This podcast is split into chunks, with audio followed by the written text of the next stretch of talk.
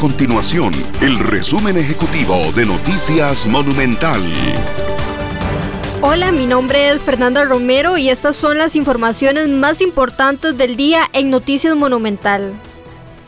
Al 29 de septiembre, el país registra 890 casos nuevos de COVID-19, de los cuales 218 son por nexo epidemiológico y 672 por laboratorio, para un total de 74.604 casos confirmados. Además, se contabilizan 30.703 personas recuperadas y por otra parte, 606 personas se encuentran hospitalizadas y 230 de ellas en una unidad de cuidados intensivos.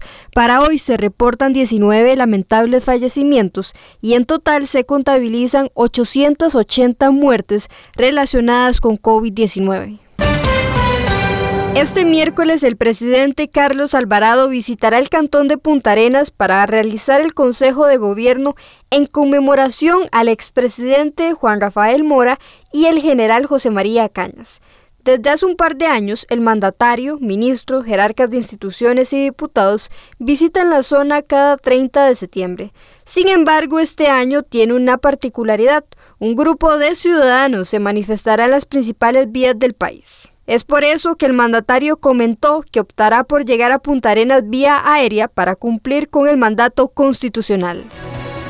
Estas y otras informaciones usted las puede encontrar en nuestro sitio web www.monumental.co.cr. Nuestro compromiso es mantener a Costa Rica informada.